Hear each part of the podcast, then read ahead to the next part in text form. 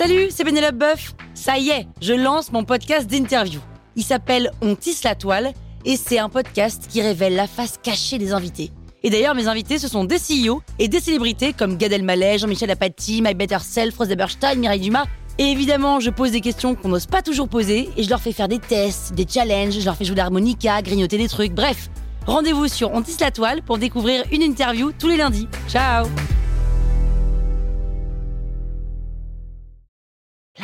Sur écoute.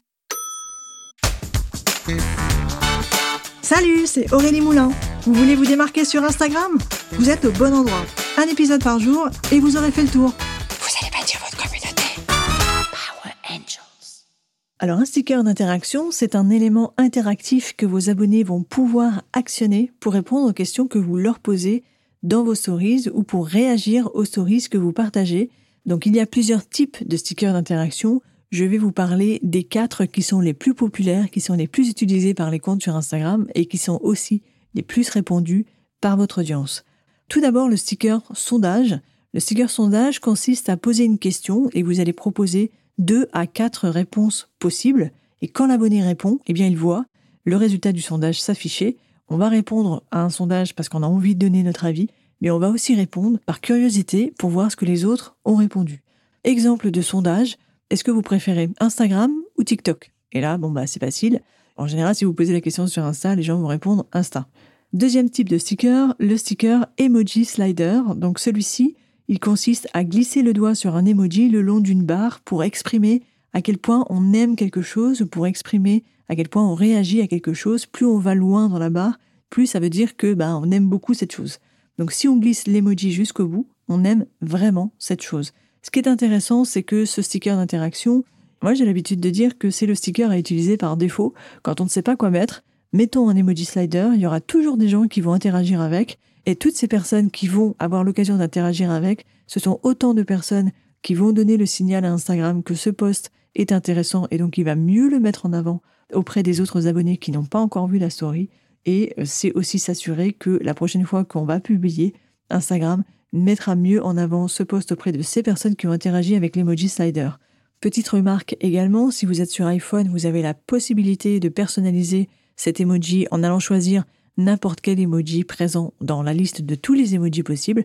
Par contre, si vous êtes sur Android, on ne vous propose qu'une liste fermée d'emojis, on ne peut pas prendre n'importe quoi.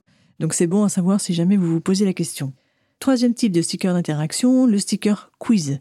Donc le sticker quiz consiste à poser une question on propose deux à trois à quatre réponses possibles et il y en a une seule qui est vraie.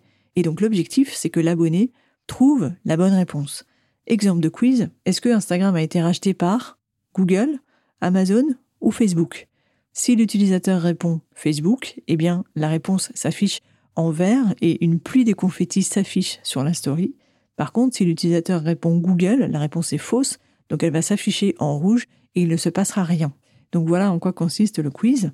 Et enfin, un quatrième type de sticker d'interaction, le sticker question. Donc ce sticker consiste à poser une question ouverte et l'abonné doit répondre en écrivant des mots dans le sticker. Exemple de question, qu'est-ce que vous voudriez voir dans mes stories? Donc ça, c'est une question ouverte et les gens vont répondre, bah moi, j'aimerais bien que tu me montres comment tu fais pour faire ci, j'aimerais bien que tu me montres l'endroit où tu travailles, j'aimerais bien que tu me montres les croquis de ce que tu étais en train de faire la dernière fois.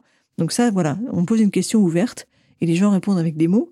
C'est une façon d'utiliser le sticker question. Une autre façon d'utiliser le sticker question, c'est d'organiser une session de questions-réponses. Et là, vous allez leur dire, bah, posez-moi vos questions et je vais y répondre. Donc voilà, c'est deux usages différents du sticker question. Sachez quand même que vous aurez nettement moins de réponses de la part de votre communauté si vous utilisez ce type de sticker plutôt que le sticker sondage, par exemple. Le sticker sondage, ça prend un quart de seconde de répondre à une question. On a juste à activer notre doigt pour répondre, alors que le sticker question, bah, il faut prendre ses petits doigts et écrire des mots. Donc c'est déjà demander un peu plus d'effort, donc les gens répondent un peu moins.